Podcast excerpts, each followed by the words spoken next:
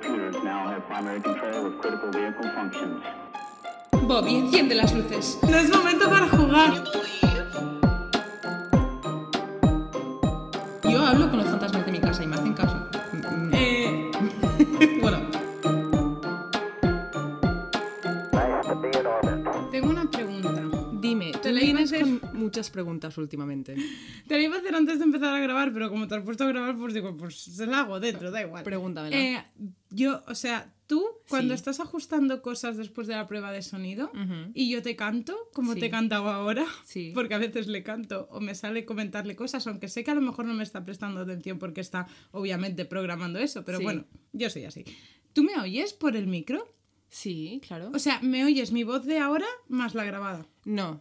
No. Vale, a eso me refiero. Yo estoy escuchando tu voz de ahora porque el micro capta, en plan, el, el playback de los auriculares que tengo conectado al micro capta lo que tú estás diciendo, pero lo que está haciendo el iPad es modificarlo, ajustarlo un poco, pero eso no se refleja en lo que yo escucho. No, a lo que me refiero es mientras tú estás dando el play, mientras escuchas la pista que hemos grabado Sí. y yo te hablo, ¿me oyes por los cascos? Sí, también. Ah, qué fuerte. O sea, me has escuchado cómo te cantaba estopa. claro. Vale, perfecto. Era lo que quería saber si tenías a estopa en la cabeza. Esto, eh, la lele de Murphy. Bienvenidos a la ley de Murphy, donde explicamos el proceso de grabación de audio y los cantos, los cantos de Jessica. Son dudas existenciales que tengo, teacher. He de Dudas decir- tenemos muchas. Eh, sí, la verdad, nos describimos así. Sí, Eh, dos de amigas. Efectiva. Un podcast. Un podcast, dos amigas y muchas dudas. Yo soy Jessica Y yo soy Kira. y esto es la... Ley de Murphy. ¡Pam! No sé cómo acabamos de chocar las manos. Eh, eh, lo siento, chicos, no Tengo sé qué ha pasado. decir ¿eh? que vengo tonta otra vez. Es que... Pero escúchame, creo que a partir tonta. de ahí, mm, a partir de aquí y ya acabando la primera temporada, pero bueno, ya por fin hemos encontrado nuestra intro. Creo que me gusta mucho lo de un podcast, dos amigas y muchas dudas. En plan, lo de- en plan para la intro, en plan. Pues a mí Esto es un podcast. Esto es un podcast. ¿Sabes qué? Somos dos amigas un audio. y tenemos muchas dudas. Pero no me daba tiempo. no tenía tiempo. Yo esta mañana para enviarte ese audio de... Porque era un audio de mierda. eh, Y como te iba a ver, pues digo, se lo cuento en el podcast. Dime. Ahora me he viciado a otro, a otro podcast de dos chicas de aquí de España. Bueno, Sí. que hay una, ¿vale? Que es más tranquilita y la otra es como... "Ah". Vale. Me no sé- recuerda algo eso. Claro, no sé a qué te suena. Pero la gracia es que ellas tienen la intro, en vez Sí. de al principio como nosotras, la tienen como si ahora tú y yo dijésemos, pon intro. Y ti, ti, ti. Sí. Y suena la cancioncita y después vuelves, ¿no? Sí. Pues siempre lo hice, la calmadita, porque a la otra se pone a hablar y ya llevan 10 minutos de podcast y no han puesto la intro. Creo que eso pasaría si nosotras tuviésemos la intro en medio. Sí, es que eso es la cuestión. Eso es, eso es el problema. Por eso yo lo he puesto al principio. Pero por eso te digo que me lo recuerdes, porque si no yo me voy a poner a hablar como ahora y no paro. Pues te lo recordaré yo. Vale. Lo escribiré en un papel y lo aguantaré así para que lo veas. Tengo que contarte una cosa. ¿Qué? Muy rápido. ¿Qué ha Te tengo que pasado? contar lo que me pasa hoy. ¿Qué Que te, he dicho por audio. Ah, Después sí, te lo cuento. Algo le ha pasado en el metro Vale. a esta mujer. Yo he ido al metro, Sí. me iba a trabajar Sí. y me he cruzado con Elena. Estábamos las dos en el metro sentadas, ¿vale? Y cuatro paradas hasta la Alameda, ¿vale? Y total, que de repente vi a un señor enfrente, ¿vale? Asientos de cuatro, estábamos nosotras dos a una parte y un señor en la otra parte de los cuatro, pero al otro extremo, o sea, nosotras a la izquierda y él a la Sí. derecha. Y de repente Elena no para de decirme, tía, estoy mirando mal a ese señor porque creo que nos está sacando fotos. Y yo, ¿cómo? ¿Qué dices? Y yo me giro y me lo veo como no paraba de mirarnos de reojo, pero como muy claramente. En plan, con el móvil a un ángulo extra mirando. No, el móvil estaba cara para abajo en ese momento. Vale. Vale. Y yo me rayo, yo me rayo. Total, que cuando me levanto, porque yo bajaba en Alameda y Elena continuaba. ¿vale? Me levanto y Elena se pone como súper fijamente a mirarlo. Porque no paraba, de- eh, o sea, se ve que cuando yo me estaba levantando y dándome la vuelta para Sí. mm, mirarle la cara a Elena, el señor no paraba de mirarme y me hace, ya en una voz más alta, tía, esto es súper fuerte, no sé qué, no sé cuántos, no sé quintos. Pues total que Elena me escribe, yo yendo ya fuera del metro, Ay, ay, ay, ay. y me dice que de repente la ha pillado haciendo fotos. Vale, ahí sí que la he visto. Y, Elena dicho- se ha levantado sí. y ha dicho, ¿sabe que usted esto no lo puede hacer aquí? Bueno, el señor ha dicho que él está en un sitio público y que lo puede hacer. Y hace, Encima ni lo ha negado, ¿sabes? Con y sus dos huevos gordos. y Elena, claro, que encima está estudiando el máster de psicología infantil y adolescente, dice, Sí. pues disculpe porque aquí hay menores y usted no puede fotografiarles sin su permiso. Y a Exacto. los demás creo que tampoco es ético fotografiarles sin su permiso y más si la está sacando solo a esa persona, Exacto. ¿sabes? Y total, que Elena al final se ha dicho a los guardas del, del metro por si acaso, porque tía, me ha olido rarísimo. O sea, nos Hombre, es que ¿qué haces sacándole fotos a la gente? Tía, y esto así pues como anécdota personal, pero no a la gente, ¿sabes? Es que ese es el problema, que no es a la gente. Uy, uf, uf, Tía, qué asco un día que me he puesto un pantalón corto, coño. Eh, bueno, yo no sé si lo he contado alguna vez en el podcast, lo que me pasó a mí en el tren. Ay, por favor, vale, vamos a hacer confesiones O sea, un poquito. Esto Lo un intro siento. un poco largo, pero bueno, yo una vez, esto haría, no sé, cuatro años, a principios de la carrera, cinco Primer años. año de carrera, yo creo. Pues hace como cinco años, creo. Ya me acordaré toda la vida de eso. Eh, yo iba en el tren, estaba subiendo a Valencia y, mm, o sea, pues eso, estaba sentada. Es que me siento la obligación de decir lo que llevaba, pero es que tampoco importa, porque llevaba un pantalón corto totalmente normal y una camiseta, ¿vale? O sea, es que tampoco, no importa, ¿vale? No importa. Efectivamente. Eh, pero bueno, yo estaba ahí mirando el móvil y el vagón estaba súper vacío, ¿vale? Había una familia un poco más para allá y había un señor sentado en diagonal a mí, ¿no? Y yo estaba en plan, los asientos estos de cuatro de Renfe y él estaba en otro y como que lo tenía enfrente, en diagonal. Y lo miro y en un principio pensaba que se estaba rascando la pierna, pero resulta que se estaba haciendo una paja mirándome fijamente. Por dentro del pantalón. Es que me parece. O sea, con la mano metida dentro del pantalón. Y me dio un asco, me empezó a dar mucho miedo. Eh, o sea, me sentía muy raro. En plan, es que nunca me había pasado nada ni parecido.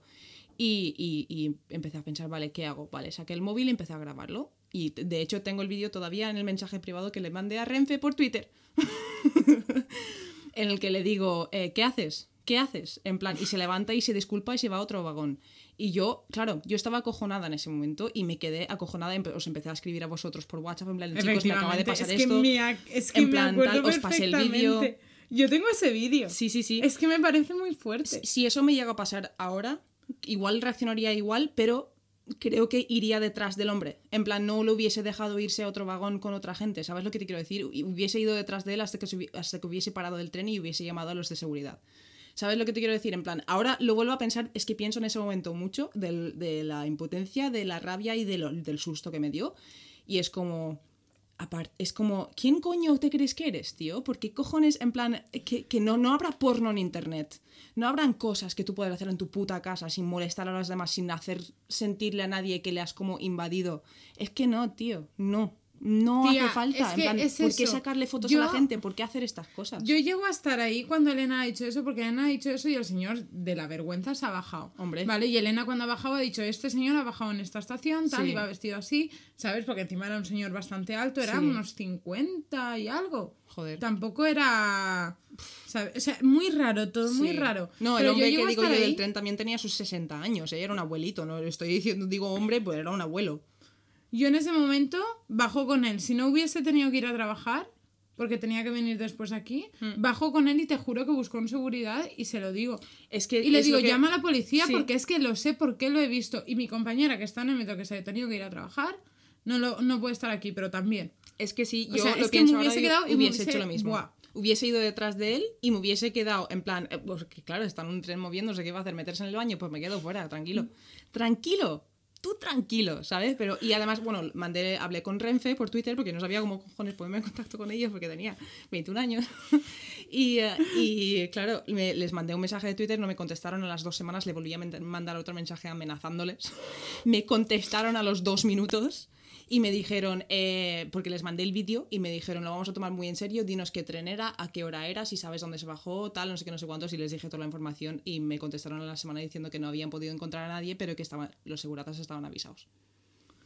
Así que, no sé, ¿sabes? Qué fuerte. Sí. Y bueno, siento esta intro tan larga, pero es que le he dicho a Kira, después te lo cuento porque es que me ha parecido muy fuerte. Entonces, pues nada, aquí momento confesiones. A ver, total, os habéis papado capítulos de dos horas, rollo mucho, de- muy densos. Pues Exacto. aquí os papáis diez minutitos de cosas que nos pasan. en la vida. no pasa nada, oye, estamos aquí para pasarlo bien, ¿no? Tía, es que vengo muy...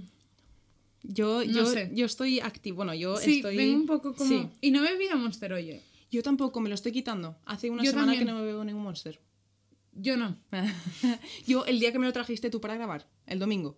efectivamente, pero el domingo El domingo pasado, exacto, pues más de una semana.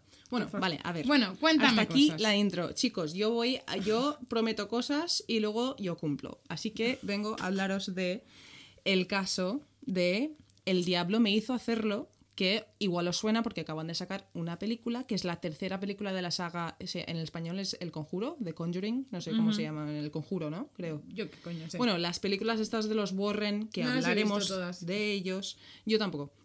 No he visto ninguna.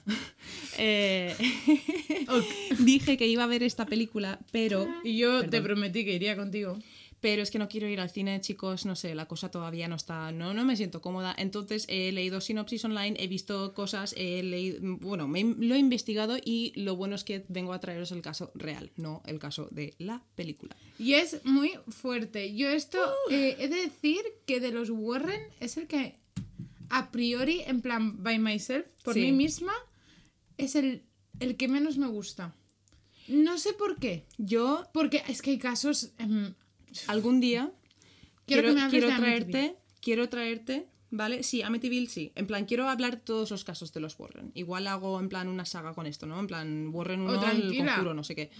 Pero también te quiero hacer un capítulo entero de solo hablando de los Warren, de la, su historia, Sí, de dónde vinieron. Sí. Es que Ed estuvo en la guerra. eh, eh, Ed es un demonólogo eh, oficial eh, reconocido por la Iglesia Católica, chicos. Y creo que fue el primero que era no, eh, no, No cura. practicante, sí. No, sin ser cura. Fue el primer demonólogo que no era cura eh, oficial. Sí. O sea, es que es muy fuerte. Y la otra, movidas Sí. con auras. Pues no sé, es muy este fuerte. caso eh, les involucra a ellos, pero antes de esto tenemos que hablar un poco del caso en general. Vale. Eh, vamos a hablar del juicio de Arnie Cheyenne Johnson, que se conoce como el caso de El diablo me hizo hacerlo. Y se conoce así. Bueno, ya veremos por qué se conoce así. Creo que es bastante obvio, ¿no? Eh, esto, este caso ocurre en 1981 en un pueblo llamado Brookfield, Connecticut, en, en Estados Unidos, ¿vale? Donde no había habido ningún asesinato ni ningún homicidio desde que se fundó el pueblo, o sea, en 193 años. ¿Qué dices? Sí, y de, Eso no lo hecho, sabía. y de hecho, justo en el momento cuando pasó todo esto, como que los, los propios, eh, ¿cómo decirlo? Los medios de comunicación, en plan los, los- las revistas y esas cosas, justo estaban hablando de que hacían 193 años sin ningún asesinato. Tía, casi a los 200, joder. Es que yo cuando escuché esto Ay, dije... me ha dado el que- toque encima número impar, qué? loco. Es que, ¿por qué os ponéis a, pon- a, a- a decir, eh, ay, llevamos 193? Esperaos un poco hasta los 200 porque habéis quedado fatal. Habéis quedado fatal. Es que el número es feo, no me gusta. Eh, bueno, habéis quedado fatal porque el 16 de febrero de 1981, Dos días después de San Valentín. efectivamente, eh, Arnie Cheyenne Johnson, que vamos a llamarle Arnie a partir de ahora, apuñaló a su casero unas 20 veces con un cuchillo de, 30 de 13 centímetros, ¿vale? Casi nada. Eh, el casero llamado Alan Bono murió más tarde en el hospital. ¿No murió ahí? No, no murió ahí, murió en el hospital. Ah. Vale, No sé, de este caso tampoco es que. mm, vale. Vengo un poco sin información. Ocho meses después de este asesinato, que parece todo algo, pues, una discusión, algo que ha pasado, no sé qué. Ocho meses después, en el tribunal donde le acusaban de homicidio, Arnie utilizaría la defensa de posesión demoníaca en su juicio para intentar demostrar su inocencia o incapacidad de haberlo cometido, ¿no? Eh, esto fue la primera vez en la historia de Estados Unidos que se utiliza esta defensa en un juicio oficial. Es que me parece una locura. Sí, y lo que estabas diciendo de Amityville se intentó utilizar en Amityville por, el te- por temas, pero no se pudo. Bueno, eh, el abogado de, de Arnie se llamaba Martin Morella, ¿vale? Quien dijo, dijo que si se había hablado de la existencia de Dios en términos legales y en tribunales, entonces también se puede hablar de la existencia del demonio. Claro. Mm, es Ah, que si, bueno. si hay juicios que han dicho, pues esto es un acto de Dios, ¿quién dice que no puede ser un acto del demonio? Claro. Eh, Eso es, que- un buen abogado. ¿Qué quieres que te diga? Es un buen abogado en ese sentido, ¿no? Ya veremos que en otros no tanto. Tía, pero yo soy la de. O sea, la otra parte. Sí, Y yo me quedo loquísima porque encima me estoy. El libro este de los libros de Luca, el Sí. protagonista es abogado.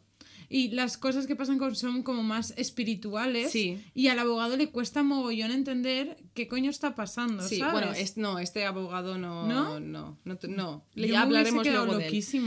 Luego hablaremos de él y de. Uh, y de vale, a ver, Me callo. A ver, no, no quiero hacer spoiler, pero no es buen tío. Vale.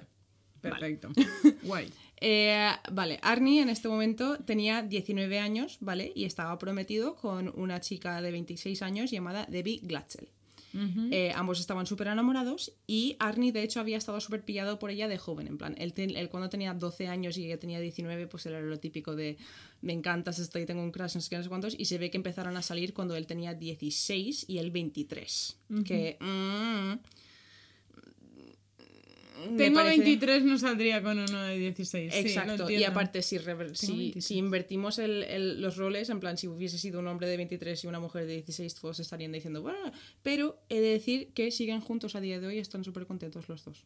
O sea que, mm, ¿sabes? No sé, la vida, chicos, tiempos distintos.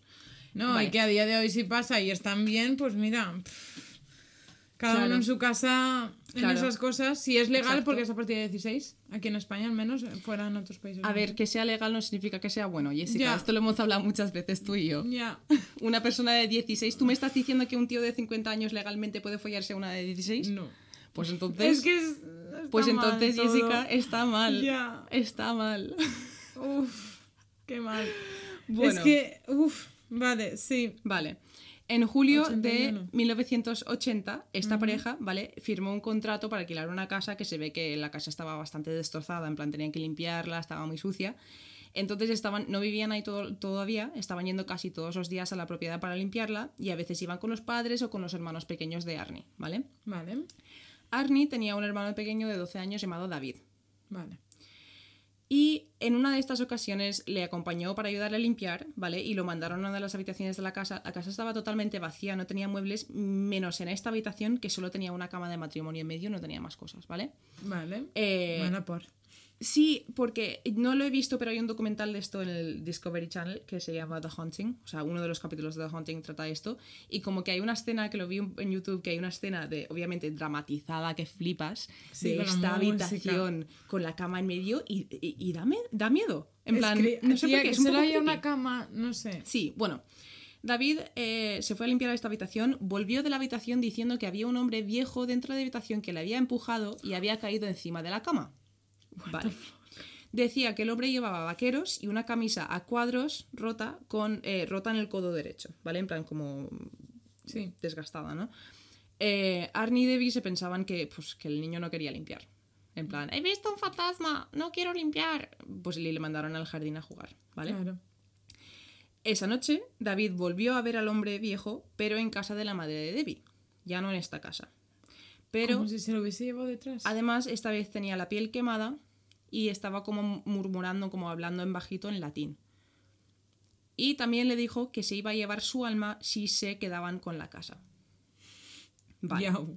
David empezó a llamarlo la bestia y lo veía a todas horas. En plan, veía a este tío siempre y decía que tenía los ojos negros, la cara de un animal, cuernos, orejos en plan con punta, en plan de elfo, y que en vez de pies tenía pezuñas.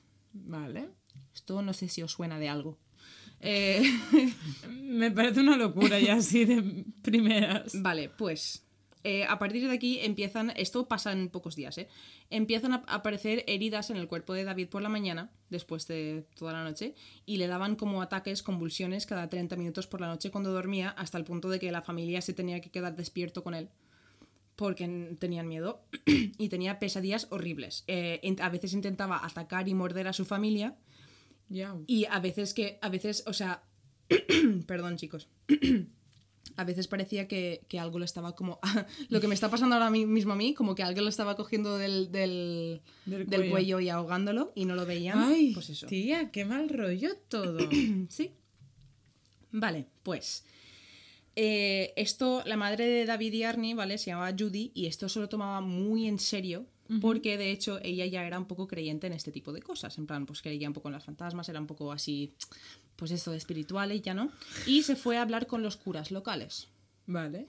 En plan, pues Sí. oye, mi hijo tiene algo. Típico. Intentaron, intentaron ayudar, santiguaron la casa, pero al final les dijeron a la familia que ellos no podían hacer nada y que llamasen a los Warren, que también eran de Connecticut, del mismo estado. Sí, ¿vale? eso sí que lo sé. Bueno, pues Ed y Lorraine Warren, eh, para quienes no habéis visto todas las películas que tienen ya a día de hoy, que creo que salen hasta Insidious, en plan, es que salen en un montón de cosas.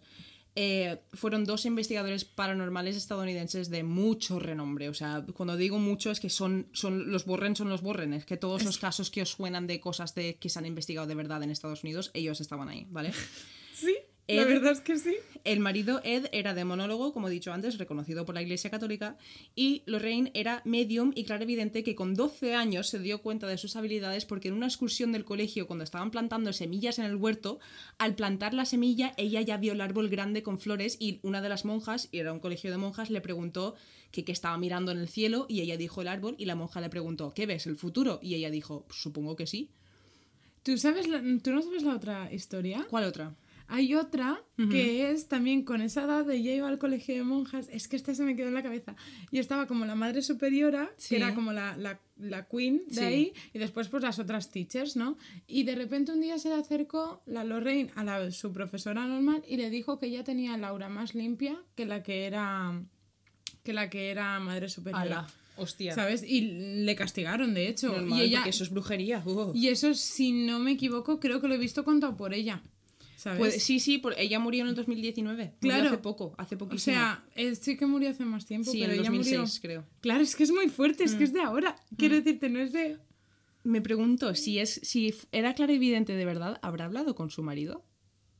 Ay, tía, no, eso no lo quiero saber. Buah, yo. bueno, eso es tema para otro día. A ver. Vale, obviamente se conocen por los casos y las películas que tienen Annabelle, El Conjuro, todas estas cosas son de ellos, ¿vale?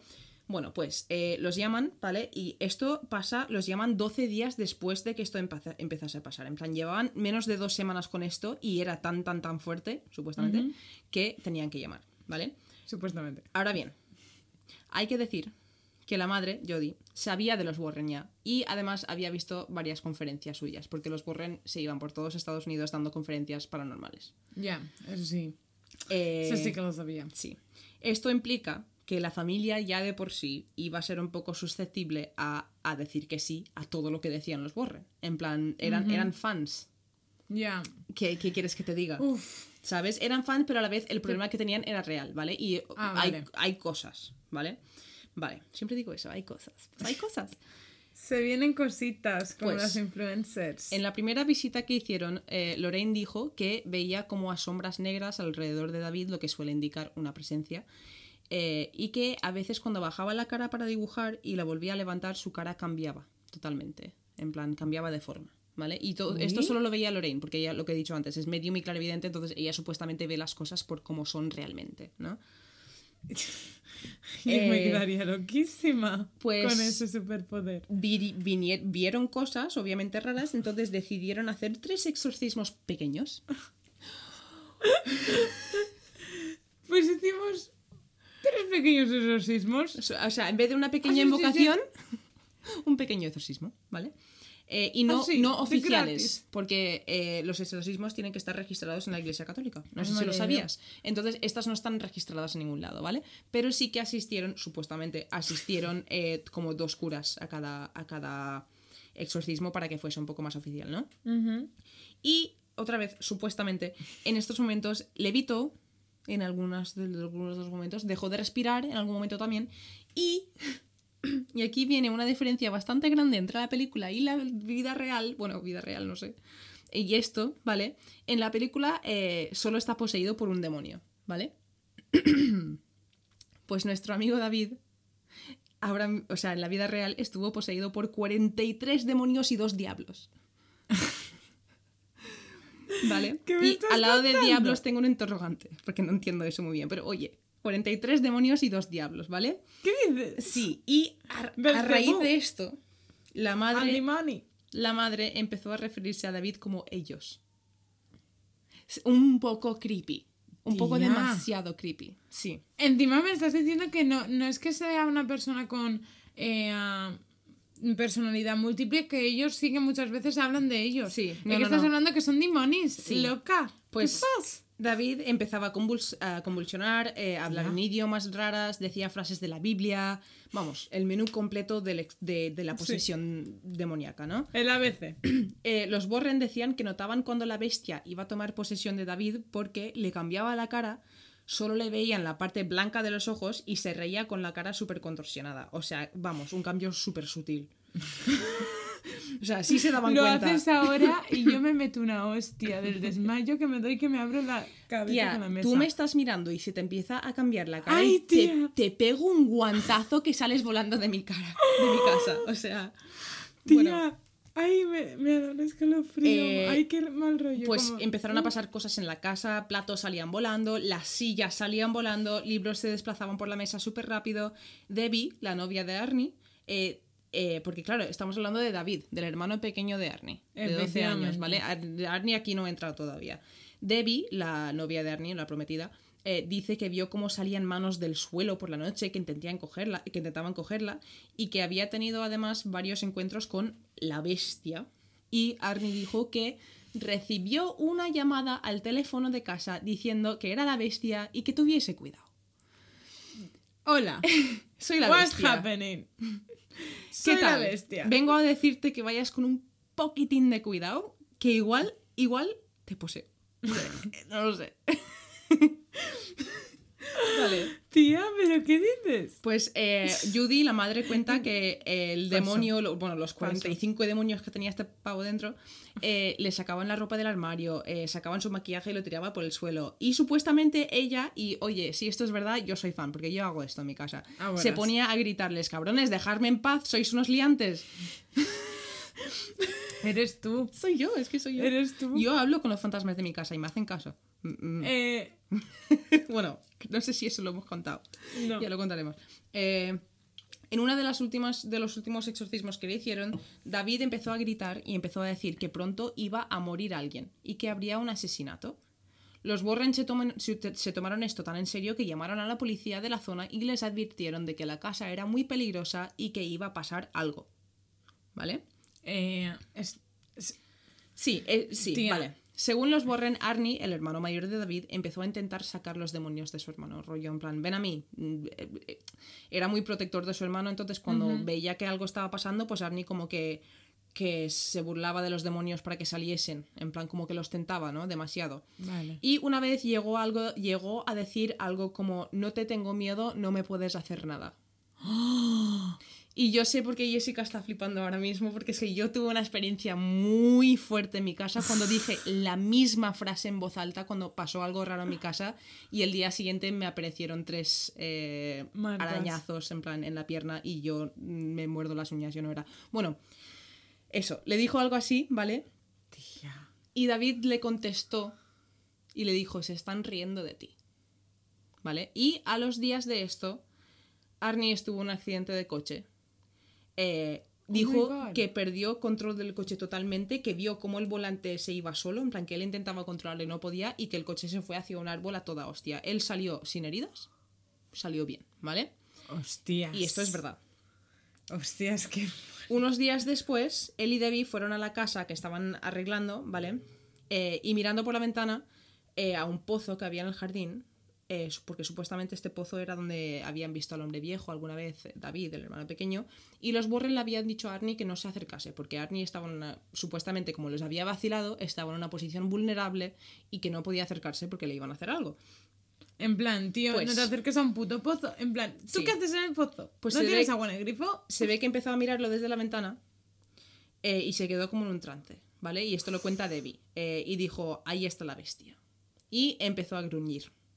¿Qué? Y Debbie en este momento le da un, como un guantazo para despertarle, pero no, lo que dije yo que haría yo contigo si te Sí. empieza a cambiar la, cámara, la, la cara, eh, pero no reacciona, ¿vale? Y se supone que en este momento es cuando le poseen a Arnie. Y es la última vez que Arnie tiene un recuerdo claro de haber visto a la bestia. Vale. Porque la bestia es él ahora. Vale. ¡Qué fuerte! Eh, él no recuerda no sé. mucho después de esto, pero Debbie dice que hacía cosas raras, en plan, se desperta... ¿Esto? Se despertaba por la noche Arnie, ¿vale? Y le despertaba a ella mirándola fijamente diciéndole que se fuese a dormir. En plan, imagina estar durmiendo y que alguien te despierte a esto de tu cara, a 5 centímetros de tu cara y te diga, vete a dormir. Tía, creo que me moriría en ese momento. En plan, ¿qué cojones está me, me, me da un miedo. No sé si esto sale en la película. Espero que salga en la película porque me parece a la vez gracioso, pero me da miedo. Tía, yo me asusto. Yo veo eso. re- O sea. Tía, me está dando muy mal rollo esta cosa, ¿eh? Vale, no pues- me gusta. Eh, eh, dice, también, David da- también dice que se levantaba a media de la noche y pegaba a los muebles, en plan se volvía loco pegando a los muebles, a ella nunca le hizo nada. Eh, bueno, deciden dejar de alquilar la casa Vale. y empiezan a alquilar otra, cuyo casero es Alan Bono, un hombre de 40 años y también era dueño de la perrera donde Debbie acababa de conseguir trabajo. Bueno, todo queda en casa. Vale, exacto. Eh, un, de- un día Debbie llegó a escuchar dos voces salir de la boca de Arnie a la vez. En plan, como si estuviese hablando en armonía, en plan, haciéndose la dices? segunda voz. Y ese fue el día que mató a Alan Bono. Vale. Tía, no. Aquí, o sea, aquí viene el asesinato, ¿vale? Vale. Eh, Debbie trabajaba para Alan en la perrera, lo que he dicho antes, y además Alan Bono co- era como amigo de la familia, en plan, se llevaba muy bien con ellos. Sí. Eh, rollo los llevaba a comer de veces, en plan, se llevaban todos bien. Vale. El 16 de febrero de 1981, Arnie llamó al trabajo para decir que se encontraba mal, que era mentira, para ir a comer con Debbie, su hermana y la hermanita de Debbie. En plan, esto era algo que hacía a menudo. No era raro que llamase para decir que se encontraba mal, porque lo hacía mucho para ir a ver a la familia. Se fueron Vale. todos a la perrera a ver a los perros, en plan, los niños querían ver a los perros. Y Alan Bono dijo que les invitaría, les invitaría a comer a todos, ¿vale? Supuestamente en la comida, o en la, bueno, sí, la comida, eh, Bono y Arnie, o solo Bono, dependiendo de dónde lo leas, porque he encontrado fuentes. mm, Si he dicho alguna fecha mal o algo así, es porque he encontrado, al igual que con otras cosas, 1800 1980, 1981. En plan, sale. Sí. ¿Sabes lo que te quiero decir? Entonces, supuestamente, Bono y Arnie, o solo Bono, estaban bebiendo, habían estado bebiendo y estaban un poco borrachitos, ¿no?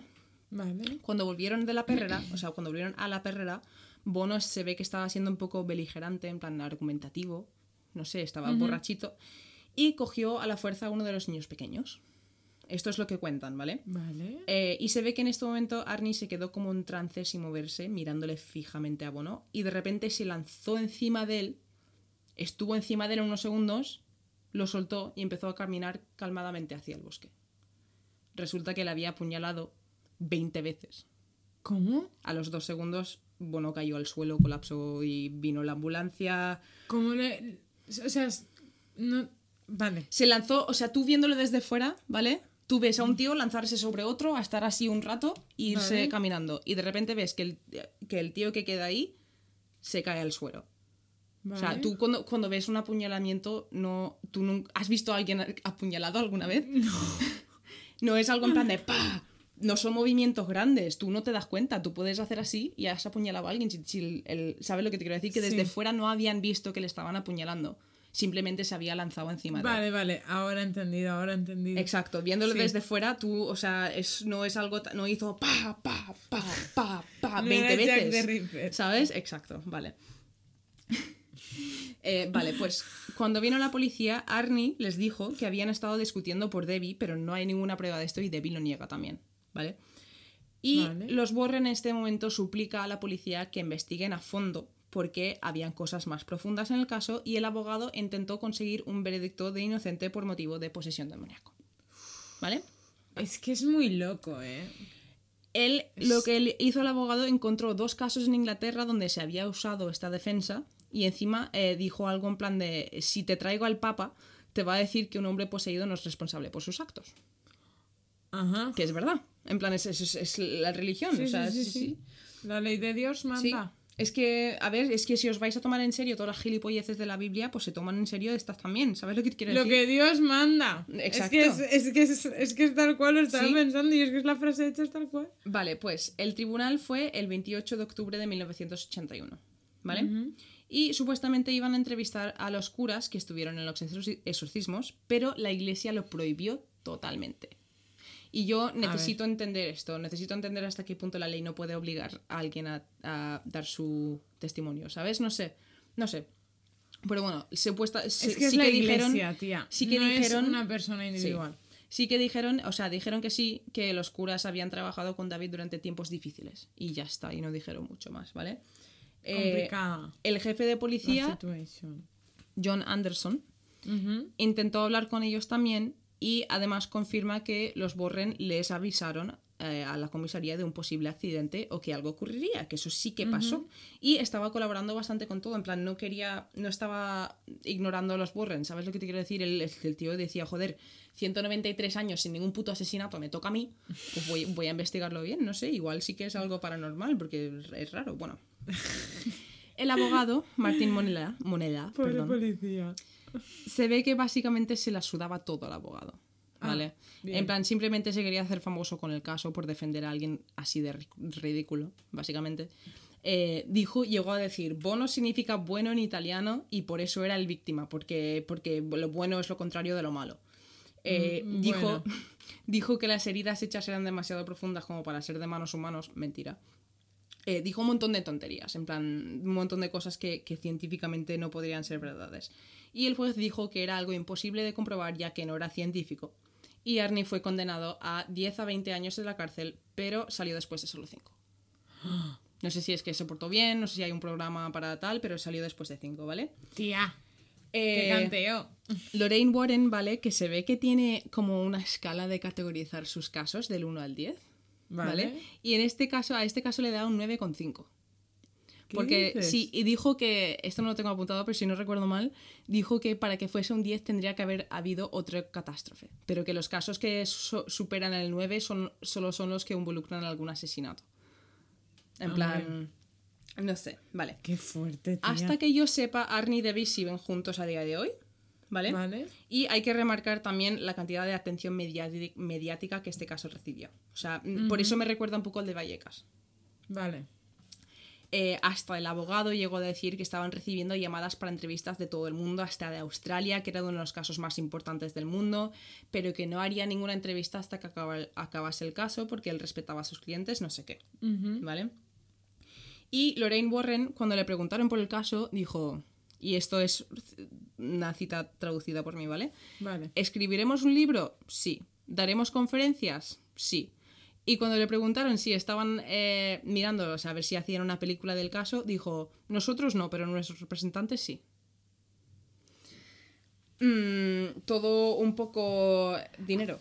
Sí, pero a la vez pienso, hay mucha gente dando conferencias por ahí de lo que se dedica también. Claro, pero tú, a ti cuando te Pero preguntan... tampoco lo dices así. No a ti sé. cuando te preguntan por un caso donde ha muerto alguien y tu contestación es vamos a hacer cosas para ganar dinero, no queda muy bien, ¿vale? Claro. Eh, dijeron, la excusa que dieron es que los libros eran para avisar al público de estas cosas y el marido dijo eh, que, y esto sí que, o sea, me parece mucho más políticamente correcto, ¿no? Lo que ha dicho el marido de esta Ed, dijo eh, que la iglesia no debería de esconderse tanto y que tiene que salir todo a la luz y que por eso querían hacer conferencias y escribir el libro de esto por la colaboración o falta de, de la iglesia, ¿vale? Bueno. Eh, bueno, escribieron un libro, efecti- efectivamente, y dijeron que iban a compartir la mitad del dinero recaudado con la familia, pero solo les llegó 2.000 euros a la familia, no les llegó ni un céntimo más. Claro, esa es otra cosa que me parece mal. En 2006 se volvió a publicar el libro, ¿vale? En plan, otra publicación, eh, y dos de los hermanos, David y Carl, el David, el mismo que fue poseído, denunciaron a las Warren por daños causados y traumas. No sé exactamente a qué, en plan, qué, qué término legal, pero básicamente por daños y por, por traumatizarles otra vez sacando el libro y tal. Carl, el otro hermano, dijo que era todo mentira y que Lorraine le había dicho a la familia que escribiría un libro sobre el caso para recaudar dinero para sacar a Arnie de la cárcel. Vale. Eh, Carl también escribió un libro intentando desmentirlo todo. Eh, hay un capítulo de, es lo que te he dicho antes, hay un capítulo de una serie llamada The Haunting, eh, que es un documental sobre estas cosas, donde salen Arnie y Debbie en el documental contándolo todo, todo lo que yo te acabo de contar de principio a fin. Vale. Mucho más dramatizado, obviamente. Obviamente porque está... Y Es un documental, tienen que vender. tengo aquí apuntado algo que no sé lo que he querido decir. Y es la última frase. Vale, ya sé lo que es. Es que pone los 80 Kevin Bacon. y es porque hay una película de los 80, que no me acuerdo cómo se llama, que sale Kevin Bacon de esto. Y claro, está, también está la película de este año, de 2021, que se llama El Conjuro, El Diablo me hizo hacerlo. The Conjuring, The Devil Made Me Do It, que va de este caso también. Pero, mm, ¿qué quieres que te diga? No he visto la película, pero me parece mucho menos interesante porque solo hay un demonio. Aquí Ya. hay 45. O sea, es que me parece más fuerte. O sea, no, no se puede comparar. La no sé. realidad supera la ficción. Mr. Wonderful soy yo ahora. Y nada, este es el caso. Qué for, no, No, sabía no he, no he tantas podido encontrar nada de a día de hoy de Arnie y Debbie que están haciendo. con su vida. eh, pero... ¿Te imaginas que son TikTokers? Posiblemente, tía. Pero no sé, me ha parecido interesante el caso. Me ha parecido mm, bastante. con bastantes más peculiaridades que. O sea, peculiaridades no. Bastantes más cosas que me hacen. que me inclinan hacia el lado de. "Hmm, esto realmente sí que podría haber sido algo paranormal que el de Vallecas. Que el de Vallecas, pues tiene algo un poco más en contra. Pero. mm, no sé, quiero. Necesito investigar mejor a los Borren para realmente juzgarlos. ¿Sabes lo que te quiero decir? En plan, porque sé que hay gente que los critica, pero sé que han hecho cosas buenas también. Efectivamente. Entonces, claro, siempre va a haber que- gente que critica. No sé. Claro, también pienso, es que nadie es No perfecto, quiero tomar. entonces, Claro, pero es porque que yo lo pienso Sin haberlo investigado, no quiero tomar ninguna pos- posición concreta. En plan, porque es como no sé hasta qué punto han A hecho ver, cosas mal. Yo, es que realmente con este tipo de casos, yo no, nunca tengo una opinión como súper clara. En el sentido de, joder, pues me parece curioso muchas cosas, pero por una parte y por la otra, ¿sabes? Quiero decirte, Es que a mí, yo cuando veo un caso así, mi cerebro siempre va a, a intentar ver qué son las cosas que probablemente sí que han pasado, pero por toda la fantasía y, mm, y todo eso Imaginario se pierde colectivo. o la gente no se lo cree y qué cosas podrían ser más reales o más verídicas o más probables, como por ejemplo que dos personas como los Warren fuesen un poco cabrones y inventasen cosas para ganar dinero, que es una probabilidad muchísimo más grande que que fuese un, caso de verdad. Y yo soy una persona de probabilidades de... de- ya. Pero a la ¿Sabes? vez, Pero por eso digo que no puedo tomar una posición porque no los he investigado a ellos bien.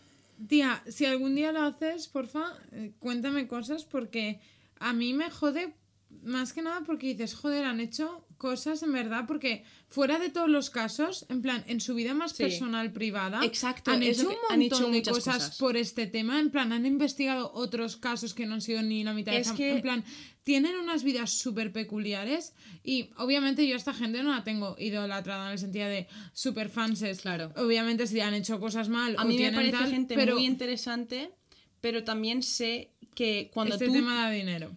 Da dinero y además cuando tú te creas un personaje para ti mismo y ese personaje se convierte en toda tu vida, llegas a creerte. Llegas a creerte tu personaje y, y no sales de ahí y, y te podrían poner un- una prueba de un detector de mentiras que te crees tus propias mentiras, ¿sabes? En plan, es que el cerebro es súper, súper potente, tía.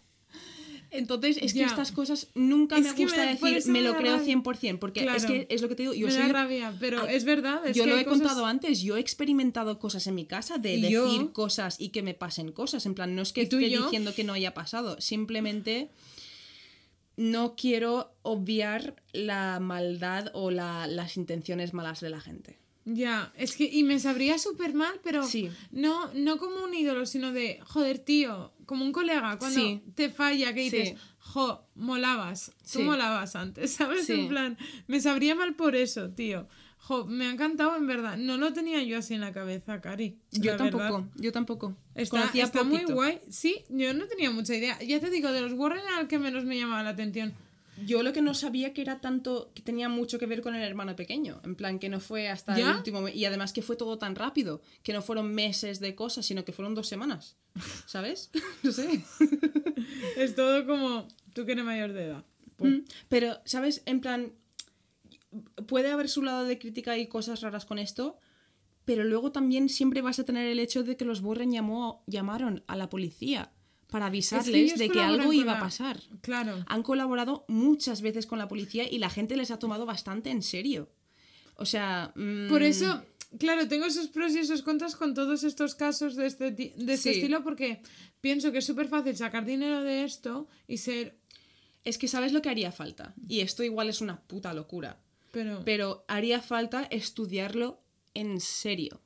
Que hubiese, pero claro, ningún gobierno, nadie va a dar dinero para que se estudie esto, es que se estudien estas cosas. Pero al igual que con los ovnis, ¿vale? Lo que están haciendo ahora mismo en Estados Unidos, que van a sacar eh, un. Básicamente, van a sacar todos los detalles que pueden de los ovnis, ¿vale?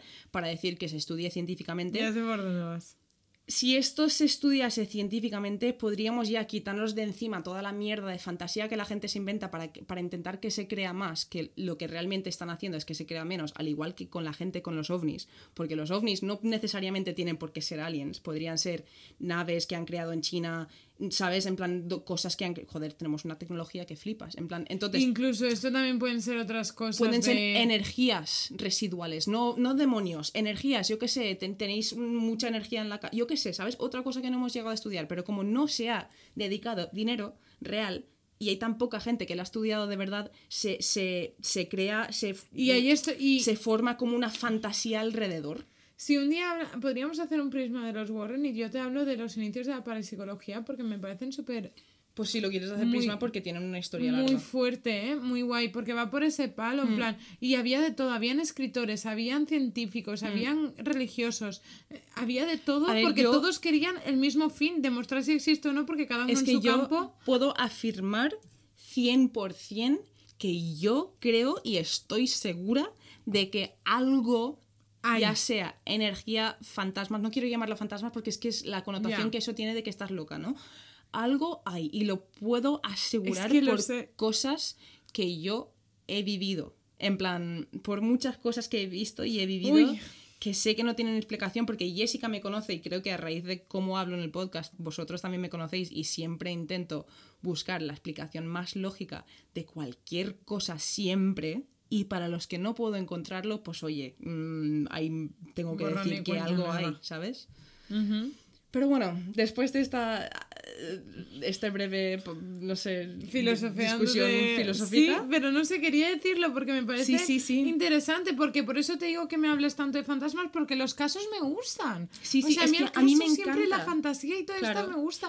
Yo- Tengo mis pros y mis contras, Obviamente- de si me lo creo o no, pero como historia me parece hiper súper curiosa y sobre todo que sea peña que la, que la mujer Sí. esta se murió en 2019, en plan, que no es en, en 1803 había un fantasma que hacía bu.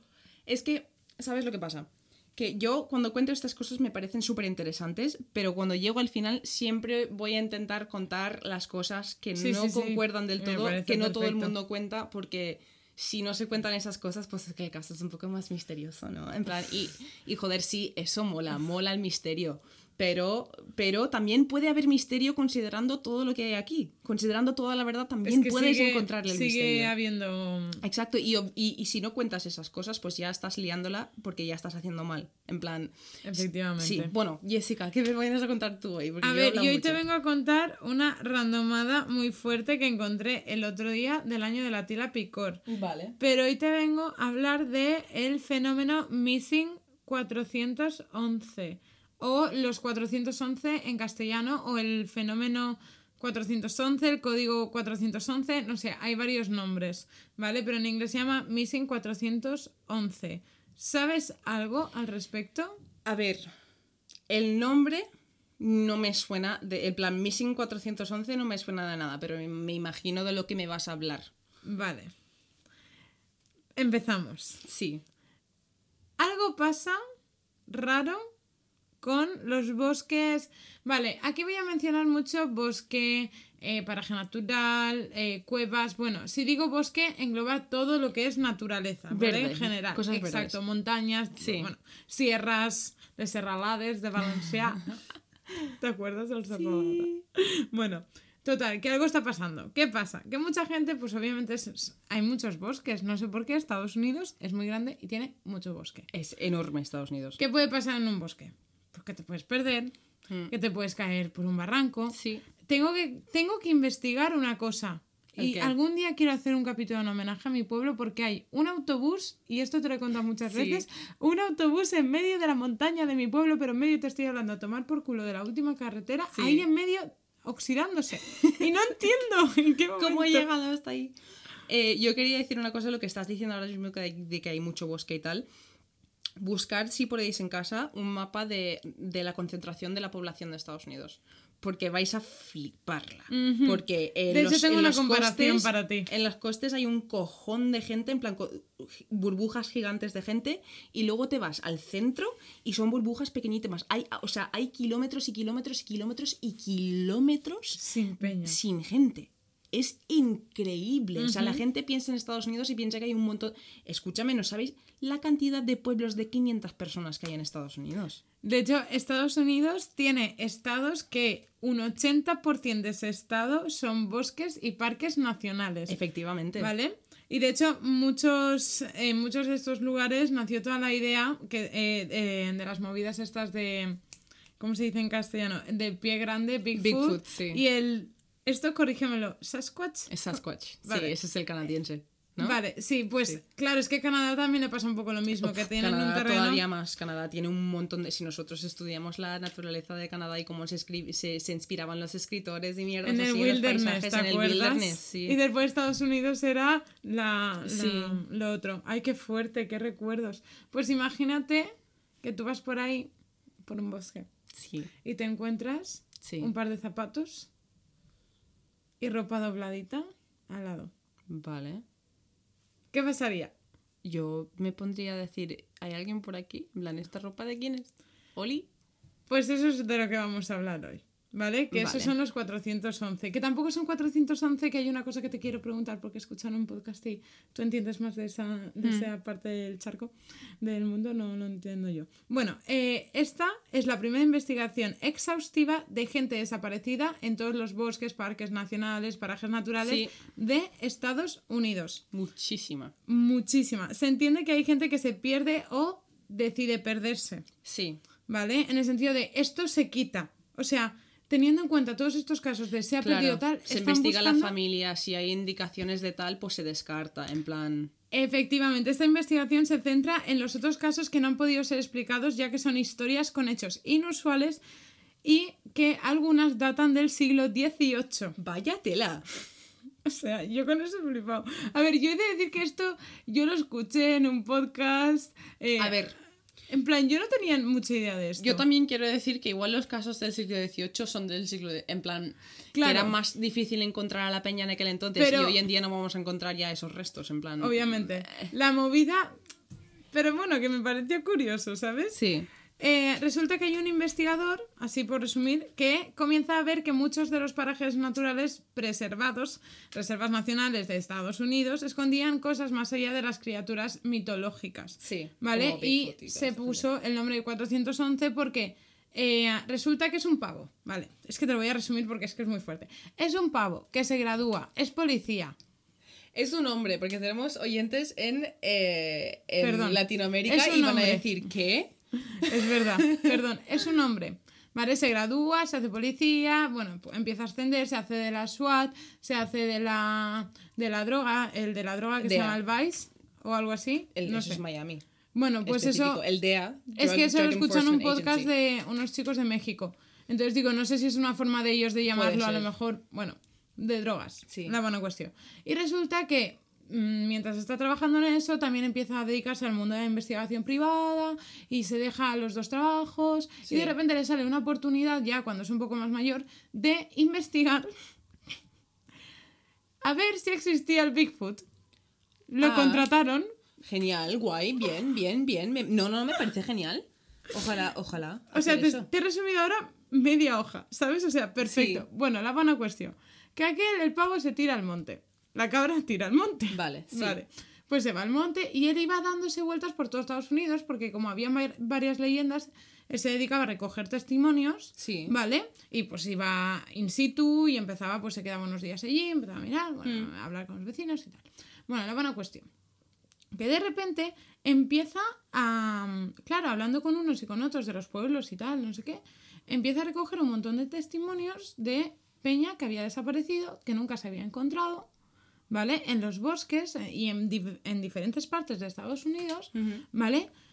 Y claro, él empezó a relacionarlo con el Bigfoot, ¿sabes? Pero después dijo, espérate, aquí hay cosas que son demasiado extrañas y tengo demasiados casos como para que esto sea, ¿cómo decirlo?, casual, Sí.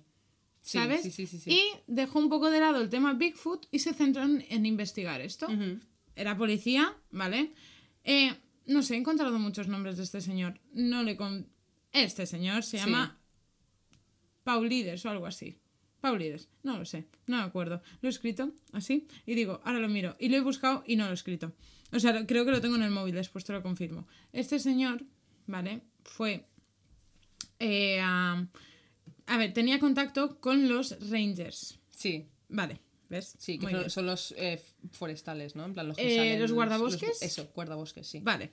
Digo, no sabía si era una brigada especial tipo el Seprona o era guardabosque. No, el Ranger es los que se, los que, o sea, no sé, la tía de Salva. Ah, vale, sí. La- los que se quedan ahí arriba y guardabosques, vigilan, sí. sí. vale.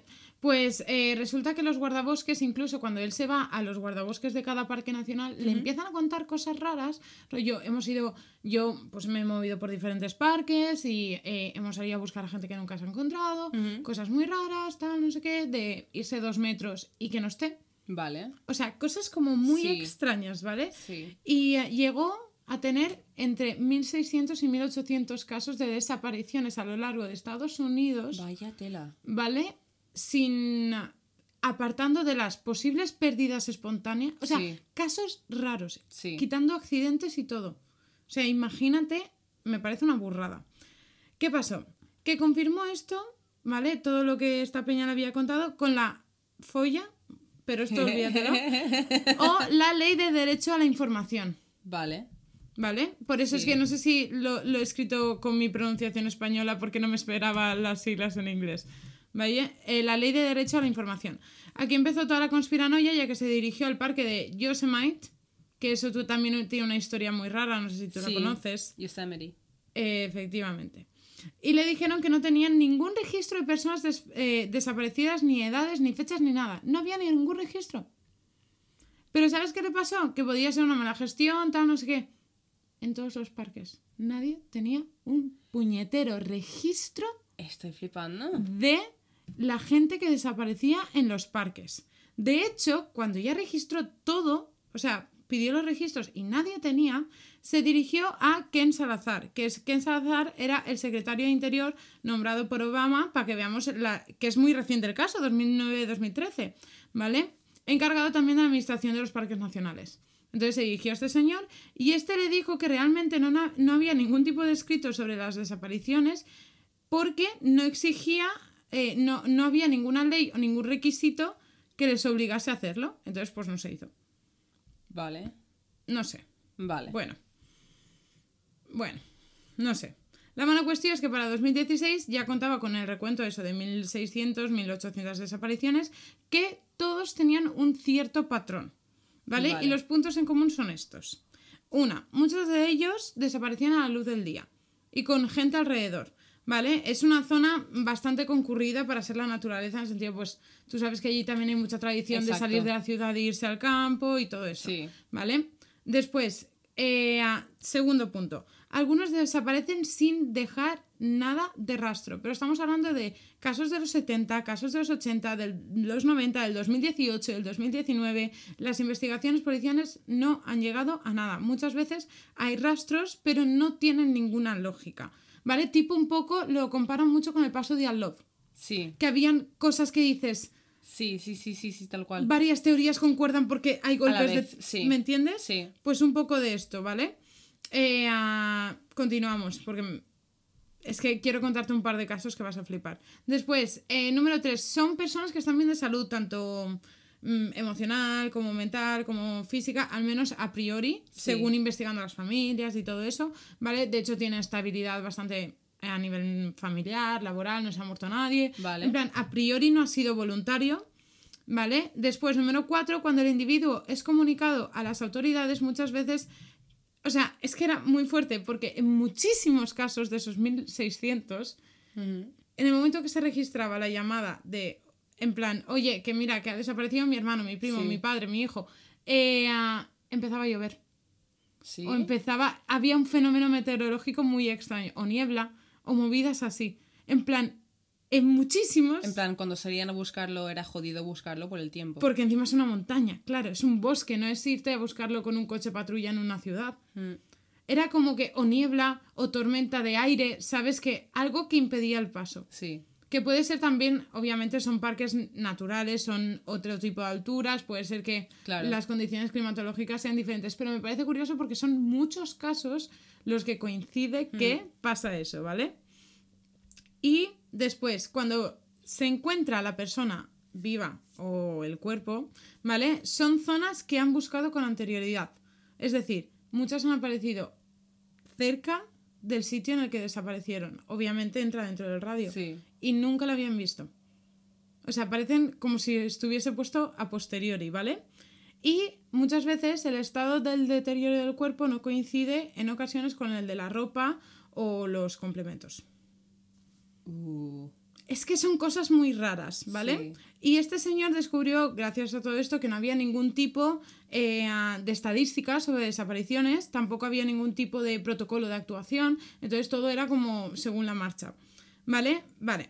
Uf. Y esto es que vamos a poner un ejemplo de lo que son los bosques de allí, ¿vale? El condado de Idaho tiene una superficie de 22.000 kilómetros cuadrados. es lo que te iba a decir, en plan, o sea, sé que es mucha gente, pero son sitios muy, en plan, que tienen muchas maneras de matarte.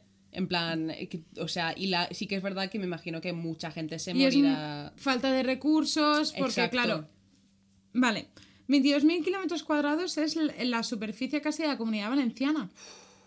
Vale, y tiene 15.000 habitantes. La comunidad valenciana creo que somos 600 y pico mil. Claro, es lo que te digo, en plan, que hay muy poca persona. Cuando te vas ya a la parte de dentro de Estados Unidos, hay muy poca persona por, por metro cuadrado. En plan. Es que imagínate la comunidad valenciana con 5 policías y 2 sheriffs. Porque cual. son 500. En plan, pero que pasa algo en Castellón, en Alicante y en Valencia. ¿A ¿Quién van a.? o sea, Claro. es que. Y además con la cantidad de, yo que sé, osos, animales y cosas que hay ahí, pues oye, se muere alguien y el oso, se lo lleva a su cueva y se lo come entero y tú eso no Claro, lo y había. nunca. Y la teoría que había también, porque ya pasó en el de. eh, bueno, yo lo digo españolizado, Yosemite, Sí. ¿vale? Eh, ah, porque me suena. No sé, bueno, ¿me entiendes? Eh, ah, pensaban que podía ser una sesión serial, porque claro, es un terreno muy grande, Claro. tal, no sé qué. Pues se pusieron ahí a investigarlo. ¿Vale? Hay zonas que han sido registradas.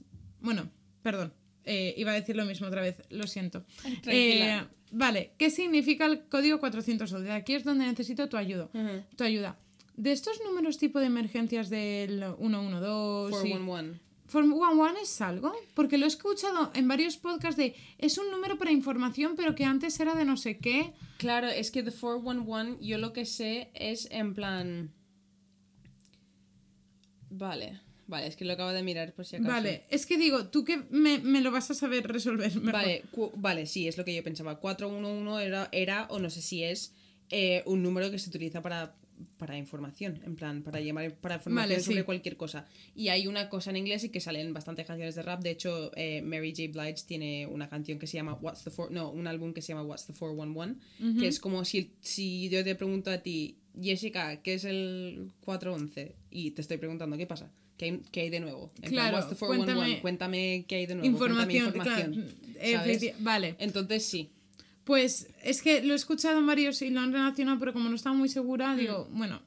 Pero esto se refería también a el primer libro que escribió este investigador, porque era hasta ese punto él llevaba 411 casos. Vale. ¿Vale? Y después amplió su lista, eso en una parte de Estados Unidos. Después amplió la lista a Estados Unidos y Canadá y ahora sigue investigando a día de hoy en el mundo, en la vida. Hostia, de O gente sea, desaparecida. Sí, sí, sí, sí, sí, sí, muy fuerte. Y ahora vengo a contarte algunos casos, en plan muy cortitos, para que veas las movidas raras. Pero es que Vale. empiezo con flojito y después te cuento las bombas o te cuento las bombas primero. Empieza con flojito, que quiero Vale. acabar con energías altas. Hostia, pues vas a flipar. Empezamos con un niño que se llama Bobby, tiene 10 años y esto pasa en 1958. Vale. Esto le pasa a todo el mundo, En a todas mayores, películas a niños. americanas hay un niño llamado Bobby. Bobby, Bobby. Bobby, ¿eres Bobby. tú, Bobby? ¿Eres tú, Bobby? Bobby. No es momento para jugar. Bobby, enciende las luces.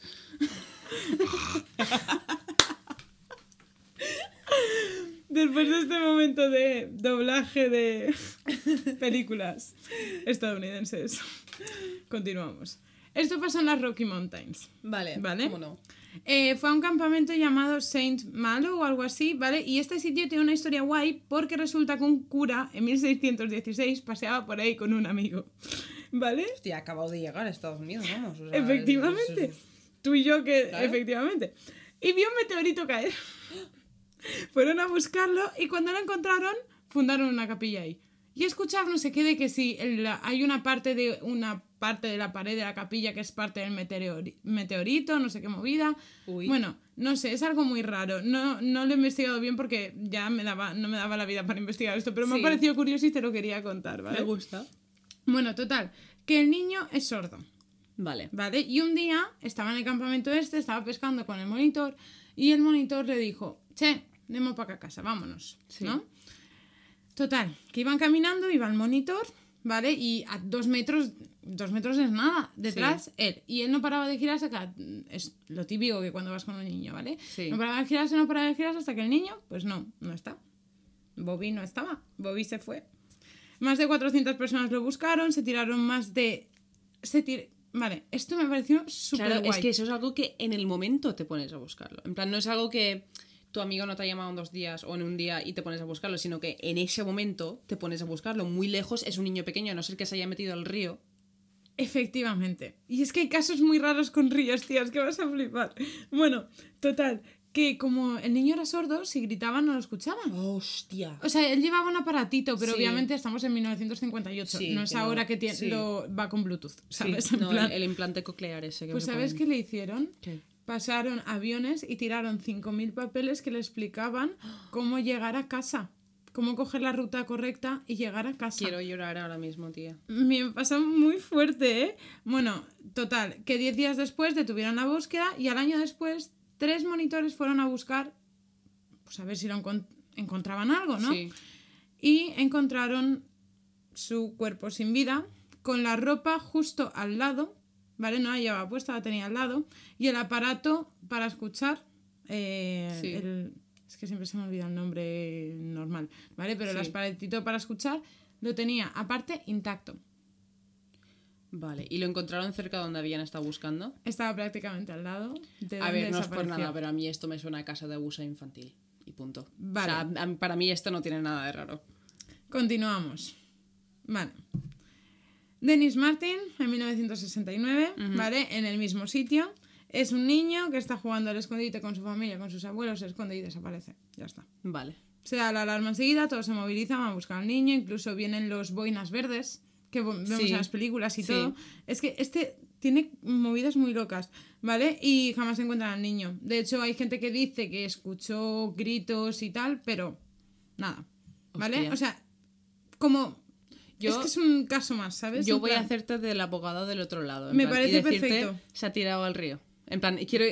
Me dígame uno. Quiero que me digas uno que yo no te pueda decir nada. Pero sigue, sigue con tu lista. Sigue ¿Sí? con tu lista. Sí, sí, sí. sí, Vale, sí. es que todos son muy cortitos, en Claro, plan... sí, sí, sí. Vale, a ver, este hay al algunos río. desordenados. En el momento que te lo esté contando te diré flipas. Sí. Vale. Uh, esto está guay. Connie Johnson, 2018. Vale. En plan, 2018, para que veas. hace nada, sí. Claro.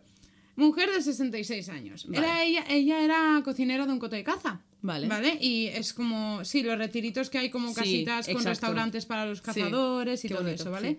Y resulta que los cazador- cazadores están allí, salen a su expedición y cuando vuelven a Coto no la encuentran, no está. Vale. Ella tenía un perro, no la encuentran ni a ella ni al perro. Uy. La buscan con drones y todo, no la encuentran. Pero es que tres semanas después, a 40 kilómetros, encuentran al perro, pero nadie sabe cómo ha llegado ahí. Y... ¿Vivo? Sí. Y lo limpiaron, lo dieron de comer y todo. Sí. Sí, sí, sí, sí, sí. Y es una mujer que lleva toda la vida en la montaña. Uy. Bueno, a ver, otra vez, alguien se la ha llevado, ha caído al río, cayó por un precipicio, esos sitios son difíciles de buscar.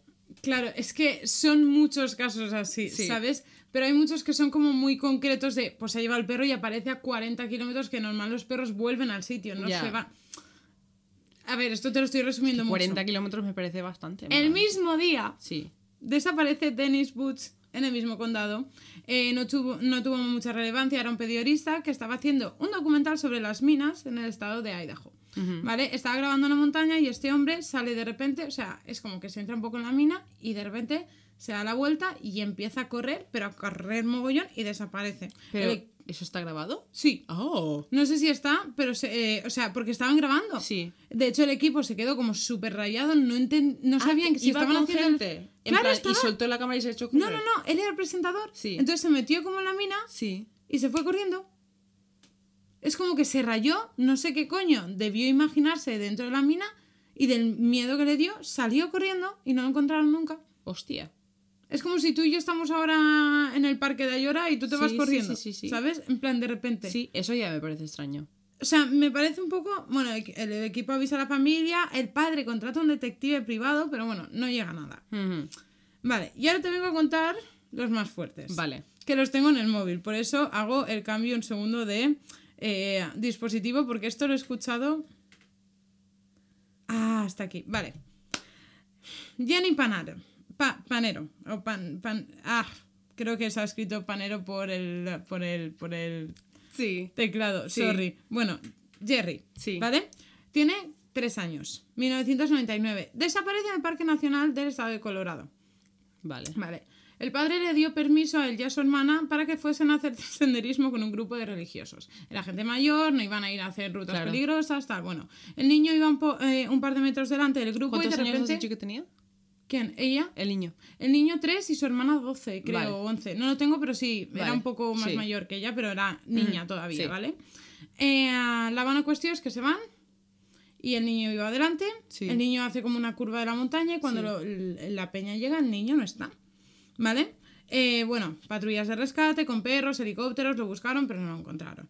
Casi tres años después, en 2003, Sí. ¿vale? Unos exploradores recorriendo una senda de 600 metros, ¿vale? Eh, muy complicada en el sentido muy a, a la altura de Sí. 170 metros, muy estrecha, muy rocosa, Sí. muy complicada.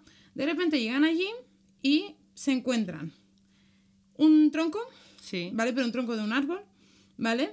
Y ven los zapatos de un niño, ¿vale? Uno junto a otro, una chaqueta intacta, sus pantalones del revés, en plan lo de dentro Sí. fuera, ¿vale? Un diente sobre el tronco, uno, y parte del cráneo.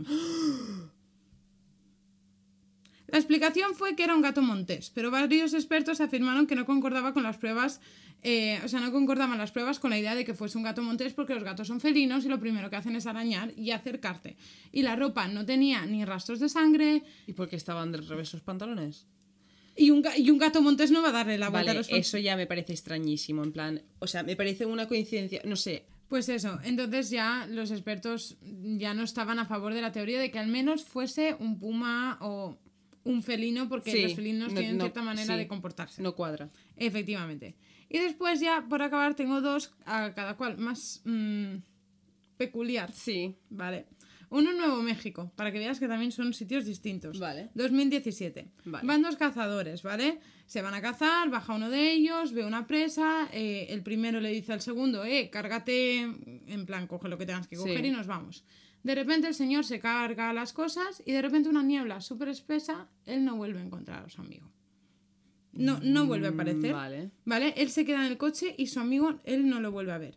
La buena cuestión es que eh, empiezan a investigar otra vez lo de siempre e incluso en esta investigación hubieron nativos americanos rastreadores, ¿vale? Eh, que ayudaron al equipo de guardabosques a buscar a este señor, pero lo mismo, sin ningún Nada. éxito. Cinco días después, un policía se fue a pescar con su hijo y encontró el cuerpo de este señor. Uy, ¿Vale? El cuerpo se encontró, se fue a pescar con su hijo, quédate con eso. sí.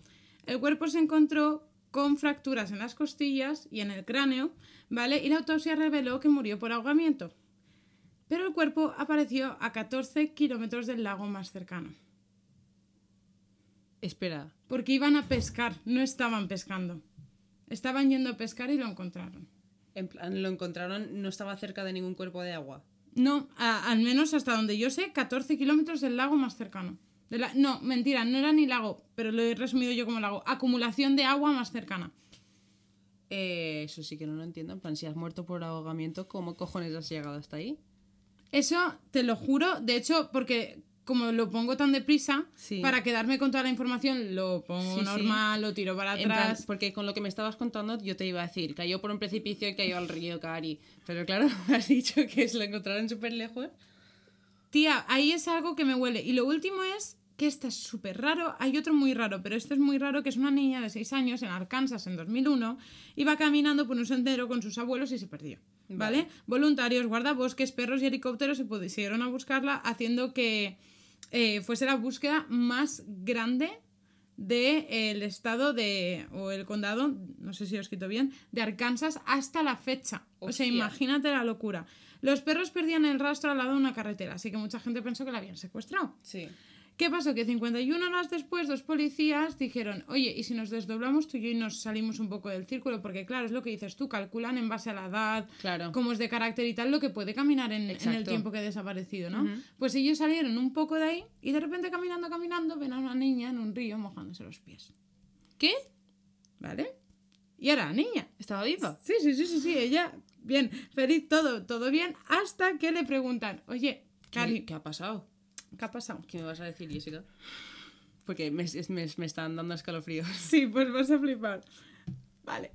Ella iba con sus abuelos y dijo que se perdió. Y del susto que le dio, pues empezó a caminar y ahí ya se perdió definitivamente. Sí. Hasta que de repente dijo que en el bosque se encontró con una niña con el pelo negro y los ojos marrones que se llamaba Alice y tiene siete años. ¿Vale? Y esta niña lo que le ayudó en ese tiempo es le contaba cuentos, le cantaba canciones y movidas así para como consolarla. ¿Cuánto tiempo estuvieron sin encontrarla? Dos días, tía, que tampoco fue 51 horas. ¿Y hay algún caso de alguna niña de 7 años que se llame Alice que se haya perdido en ese bosque? No, pero hay una niña anterior, que es que hicieron la coña, pero hay una niña eh, anterior, Sí. unos meses antes, que también desapareció, pero apareció viva, movidas muy raras porque ella desapareció en un sitio y ella recuerda haber estado en un lago, después en un prado y después donde apareció dentro de una cueva, a 200 metros de altura. Movidas. Bueno, total, que Eh. ella dice que en la cuerda recuerda eh, haber visto como una especie de algo gigante, como alargado, ahí con ojos blancos. Que la gente hacía la coña de Alicia y la oruga. Por eso se me ha quedado el otro caso ahí. Alicia. Ay, me- mm, no me encuentro nada bien, Jessica. Y ya no te cuento más porque yo he flipado y he dejado de apuntar porque digo, cada cual peor. Pero por eso te digo que hay algunos que son más normales y hay otros que son random. Acabo de flipar con ese último. En plan, hay muchos que, en plan, de los 1600 Pero si que hay asesinos tampoco los han encontrado. es que claro. quiero decirte... Pero de los 1600 que hay, obviamente no lo sé, pero de los 1600 que hay, descartemos 1000 como, joder, una putada, se ha caído por algún lado, no se la ha encontrado, se la ha comido un oso, se la no sé qué, no sé cuántos, o ha sido uno de las personas que iban con esa persona que se la ha llevado y No, nadie no, es ¿sabes? que las cosas que son así de accidentes y tal están descartadas. Sí, sí, sí, Estas sí, son las que los patrones de antes que te he dicho Hmm. coinciden en la gran mayoría. Lo de desaparecer con el grupo de gente, no sé qué. Ya, ya, pero es que lo que dices tú Claro. del, del niño de 10 años que desapareció en el grupo de gente, o sea, Es que puede confío, pasar también. confío menos en la gente que en la naturaleza. Ya. ¿Sabes lo que te quiero decir? En plan, que... mm, mm. Y el niño que iba con un grupo, mm, no es por nada, religioso, pues oye, tampoco me confío mucho. ¿Sabes? En plan, ese tipo de cosas, pues yo automáticamente ya voy a ser, ya no voy a ir a lo, a lo paranormal o fuera de lo normal o No, si no, si no lo decía por eso, ¿no? lo decía porque me parecía curioso y digo, Sí, sí, ahí ya lo que hay en plan, porque no lo veía como paranormal, lo veía como que había alguien por ahí, rollo que se, que se iba cruzando las montañas de, la- de Estados Unidos. Pero tú piensas, o sea, los casos que me has dicho de, del grupo religioso y toda esta gente pasaron en el 1900 no sé cuánto, ¿no? En plan, no son de esta, de, No, esta- de los de más- este milenio. Vale.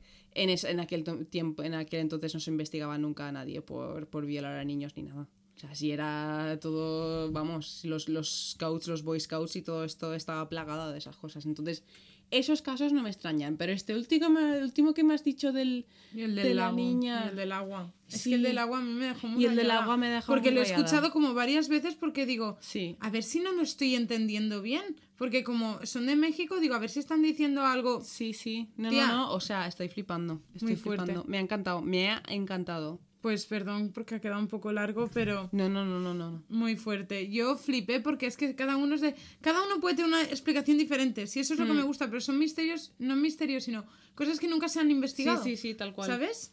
Y nada, hasta aquí el capítulo de, de, de, de, de, hoy. Que por sábado. cierto, nunca dijimos la semana pasada que era el capítulo 30. Hemos llegado ya al 31. O ¡Uh! sea. 31. Ole. Bien. Sí. El cuerpo pide fiesta.